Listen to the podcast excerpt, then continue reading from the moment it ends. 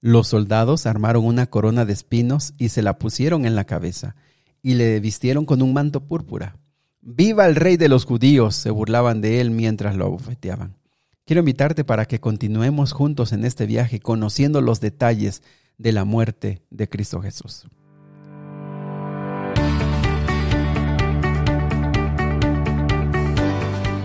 Nuevamente bienvenidos amigos y amigas al plan Reavivados por su palabra. Quiero invitarte para que puedas compartir este audio, para que si después de escucharlo consideras que alguien le puede hacer de bien en su vida espiritual, se lo compartas. También para que nos busques en las plataformas digitales como Spotify, Amazon Music, también estamos en Google Podcast y en Apple Podcast. Allí buscas Daniel Morales Díaz y también lo puedes encontrar. Te invito para que lo compartas y muchos se sumen a este reto y juntos estudiemos la palabra de Dios.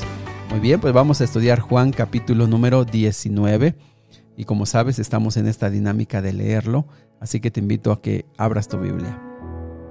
Entonces Pilato mandó azotar a Jesús con un látigo que tenía puntas de plomo. Los soldados armaron una corona de espinas y se la pusieron en la cabeza, y lo vistieron con un manto púrpura. ¡Viva el rey de los judíos! se burlaban de él mientras lo abofeteaban. Pilato volvió a salir y le dijo al pueblo, ahora lo voy a traer, pero que quede bien claro que yo no le encuentro culpable de nada. Entonces Jesús salió con la corona de espinas sobre la cabeza y el manto púrpura puesto, y Pilato dijo, miren, aquí tienen el hombre. Cuando lo vieron los principales sacerdotes y los guardias del templo comenzaron a gritar, crucifícalo, crucifícalo. Llévenselo ustedes y crucifíquenlo, dijo, dijo Pilato. Yo no lo encuentro culpable. Los líderes judíos respondieron, según nuestra ley debe morir, porque afirmó que era el Hijo de Dios. Cuando Pilato oyó esto, tuvo más miedo que nunca. Llevó a Jesús de nuevo a la residencia oficial y le preguntó, ¿de dónde eres? Pero Jesús no le dio ninguna respuesta. ¿Por qué no me hablas? preguntó Pilato. ¿No te das cuenta de que tengo poder para ponerte en libertad o para crucificarte? Entonces Jesús le dijo, no tendrías ningún poder sobre mí si no te lo hubiera dado desde lo alto. Así que el que me entregó en tus manos es el que tiene el mayor pecado. Me encanta cómo Jesús subraya que todo lo que le está aconteciendo es porque el Padre lo está permitiendo, porque hay autoridad del Padre y que se la está delegando, le está dando ese permiso a este Pilato para que, para que haga esto con Jesús. ¿Y saben por qué me encanta, amigos? Porque nosotros en estas palabras entendemos que mucho de lo que nos acontece es porque el Padre ha dado la autoridad, ha dado el permiso y muchas de las pruebas y de aquellas circunstancias difíciles por las que nosotros pasamos no pasan por el azar. Dios tiene un propósito y ese propósito se cumple cuando nosotros nos, mantenemos fieles a Dios. Versículo 12. Entonces Pilato trató de poner en libertad a Jesús, pero los líderes judíos gritaron, si pones en libertad a este hombre, no eres amigo del César. Todo el que se proclama a sí mismo rey está en rebeldía contra el César. Saben que este era como un chantaje, porque como que le estaban diciendo a César, te vamos a acusar, porque este hombre se está proclamando rey, va a estar en rebelión y tú no estás haciendo nada. Y eso son palabras que le dieron cierto temor a, a Pilato de que podría tener una revuelta más grande en el pueblo. Cuando dijeron eso, Pilato eh, llevó de nuevo a Jesús ante el pueblo. Entonces Pilato se sentó en el tribunal, en la plataforma llamada El Empedrado, en hebreo Gábata. Ya era el día de preparación para la Pascua, cerca del mediodía. Y Pilato dijo al pueblo, miren, aquí tienen a su rey. Llévatelo, llévatelo, gritaban, crucifícalo. ¿Cómo dicen que yo crucifique a su rey? preguntó Pilato. No tenemos otro rey más que el César, le contestaron a gritos los principales sacerdotes. Entonces Pilato les entregó a Jesús para que lo crucificaran. Amigos, eh, los eh, principales sacerdotes, los escribas, los fariseos, los saduceos, el Sanedrín, no tenían como objetivo que Jesús sufriera. No tenían como objetivo solamente llevar al martirio a Jesús. No, ellos sabían que ellos tenían que hacer que Jesús muriera. Tenían que matar a Jesús. ¿Por qué? Porque no, no, no acabaría este problema si Jesús no moría. Y ellos estaban tan obsesionados, tan perdidos, tan cegados que dijeron, no tenemos a otro rey, sino solamente a César. ¿Y eso por qué? ¿Por qué es tan duro de decirlo? Porque ellos por supuesto que odiaban todo lo que tenía que ver con el gobierno de, romano, pero ellos públicamente se comprometen con el César con tal de que muera, muera Jesús. Versículo 16. Pilato entregó a Jesús para que lo crucificaran, así que llevaron a Jesús. Él, cargando su propia cruz, fue al sitio llamado lugar de la calavera, en hebreo Gólgota. Allí lo clavaron en la cruz. También crucificaron a otros dos con él, uno a cada lado, y a Jesús en medio. Y Pilato colocó un letrero sobre la cruz que decía, Jesús de Nazaret, el rey de los judíos. El lugar donde crucificaron a Jesús estaba cerca de la ciudad, y el letrero estaba escrito en hebreo, en latín y en griego, para que muchos pudieran leerlo. Entonces los principales sacerdotes se opusieron y le dijeron a Pilato, cambia la inscripción el rey de los judíos para que una eh, por una que diga él dijo yo soy el rey de los judíos no respondió Pilato lo que he escrito está escrito y así se quedará. Una vez que los soldados terminaron de crucificarlo tomaron la ropa de Jesús y la dividieron en cuatro partes una para cada uno de ellos. También tomaron la túnica la cual no tenía costura y había sido tejida de arriba a abajo en una sola pieza. Así que dijeron, en lugar de rasgarla, tiremos los, eh, tiremos los dados para ver quién se la queda.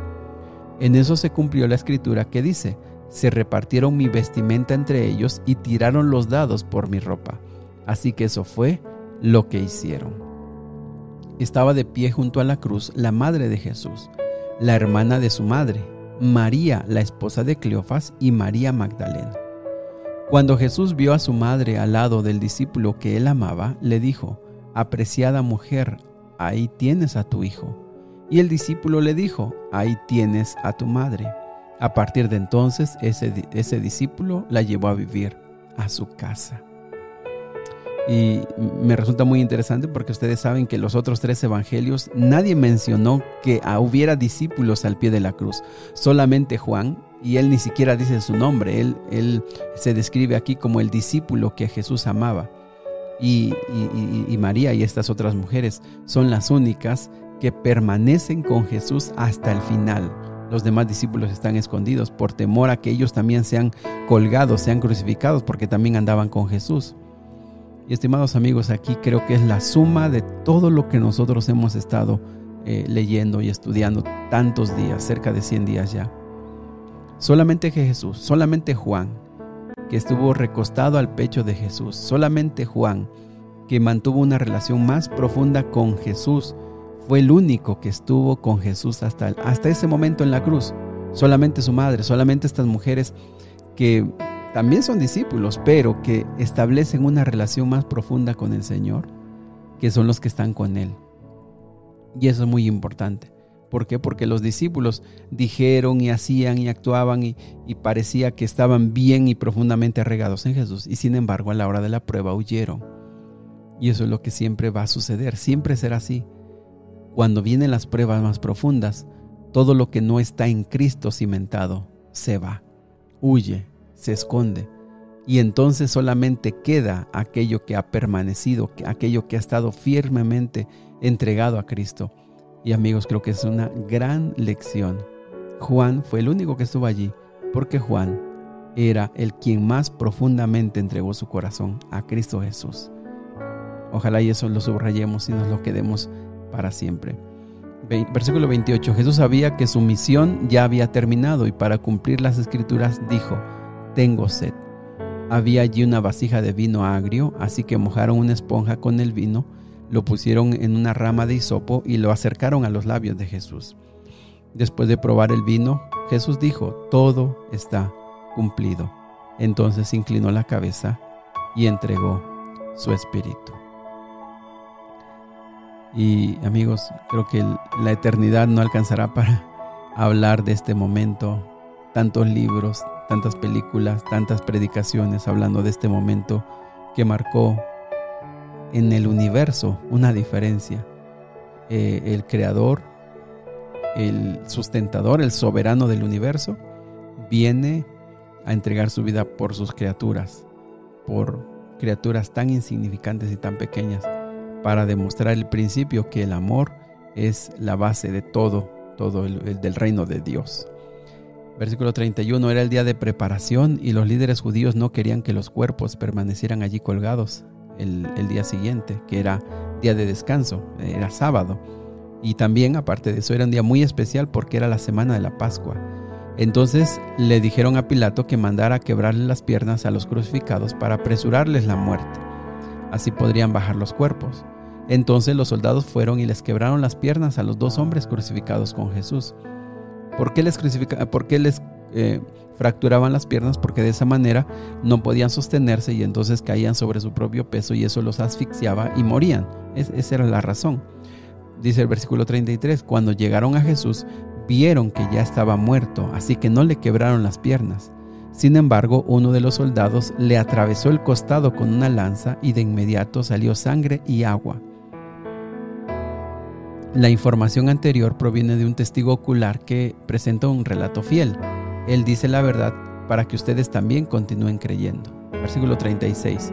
Estas cosas sucedieron para que se cumpliera la escritura que dice, ni uno de sus huesos será quebrado, y miraron al que le atravesaron. Versículo 38. Más tarde, José de Arimatea, quien había sido un discípulo secreto de Jesús por temor a los líderes judíos, pidió permiso a Pilato para bajar el cuerpo de Jesús. Cuando Pilato concedió el permiso, José fue a, fue a buscar el cuerpo y se lo llevó. Lo acompañó Nicodemo, el hombre que había ido a ver a Jesús de noche. Llevó consigo unos 33 kilos de ungüento perfumado, una mezcla de mirra y aloe de acuerdo con la costumbre de los entierros judíos, envolvieron el cuerpo de Jesús untado con las especies de largos lienzos de lino. El lugar de la crucifixión estaba cerca de un huerto donde había una tumba nueva que nunca había sido usada, y como era el día de preparación para la Pascua, judía y la tumba estaba cerca, pusieron allí a Jesús. Creo que es importante subrayar cómo hay personas que una vez que Jesús murió, la muerte de Jesús les trajo la certeza de quién era Jesús y les trajo la certeza de que ellos no tenían ya nada más que perder.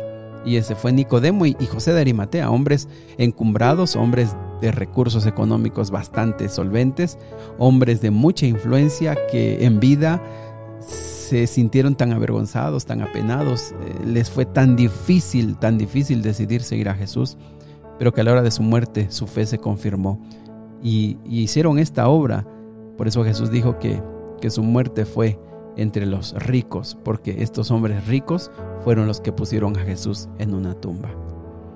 Apreciados amigos, que Dios nos bendiga, que su palabra pueda meditar, pueda quedarse meditando en tu mente, en tu corazón, que estas palabras que hemos leído de la palabra de Dios puedan tocar tu alma y puedan ayudarte a comprender el amor de Dios por ti, el valor que tú tienes, lo caro, lo caro que Jesús pagó para que tú pudieras tener la vida eterna. Y que con todos nuestros errores, con todos nuestros defectos, el Señor quiere para nosotros la vida eterna. Y quiere que nosotros estemos con Él en el hogar celestial. No hay palabras para describir lo que aquí se hizo. No hay palabras para describir la maldad de los dirigentes. No hay palabras para describir eh, la pena, la vergüenza y el temor de los discípulos.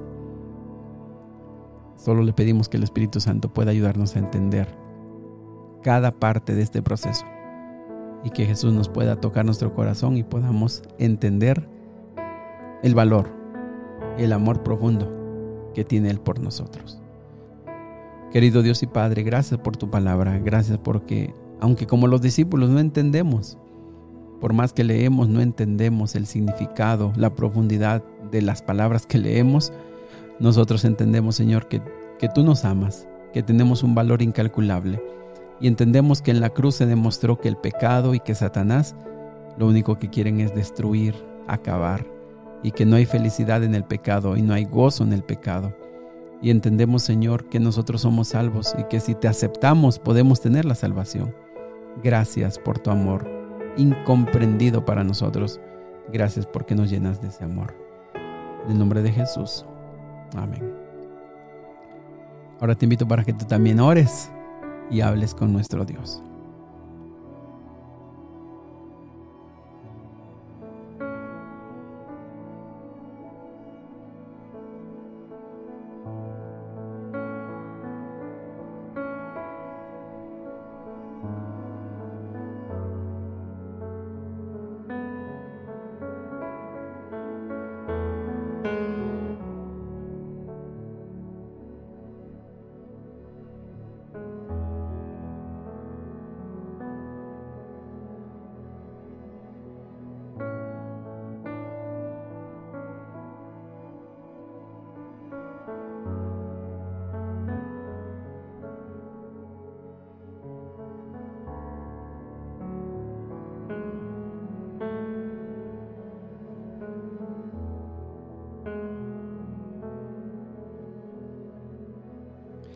Que Dios te bendiga y si Dios lo permite, nos vemos el día de mañana.